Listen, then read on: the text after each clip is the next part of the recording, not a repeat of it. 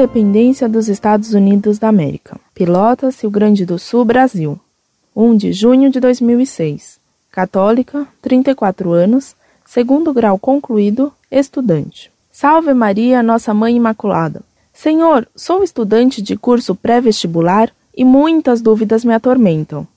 Por isso, lhe peço ajuda. Estou tentando entender o processo de independência dos Estados Unidos. Minha dúvida é: por que os colonos se vestiram de índios nativos para invadir o navio inglês no episódio conhecido como a Festa do Chá de Boston? Continuo atento à sua página e à grande contribuição do senhor para aumentar meu conhecimento. Li recentemente o Vaticano e Roma Cristã e Sinal de Contradição, este do nosso Santo Papa João Paulo II. Cada vez amo mais minha igreja e aumento minha fé em Cristo, procurando, através da leitura e conhecimento, argumentos para dissertar com os que não têm fé e não são cristãos.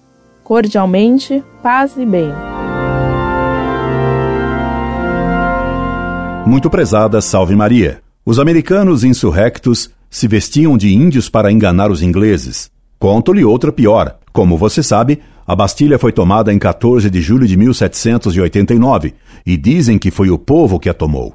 O povo, no máximo, toma sopa ou ônibus. Naquele tempo, só sopa. Em nossos felizes tempos, nas faculdades de história, tomamos mentiras por verdades. Julgamos que foi o povo que tomou a Bastilha. Saiba então que dois anos antes da Revolução Francesa, em 1787, uma multidão de famintos foi atacar a Bastilha.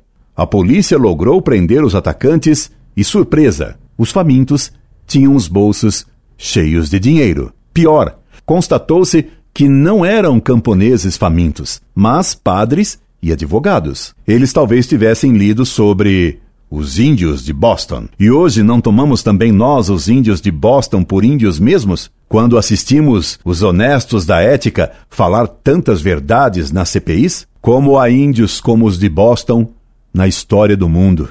Ah, quando vier o juízo final, quantos índios de Boston descobriremos que eram napolitanos da máfia. Incorde Jesus Semper, Orlando Fedeli.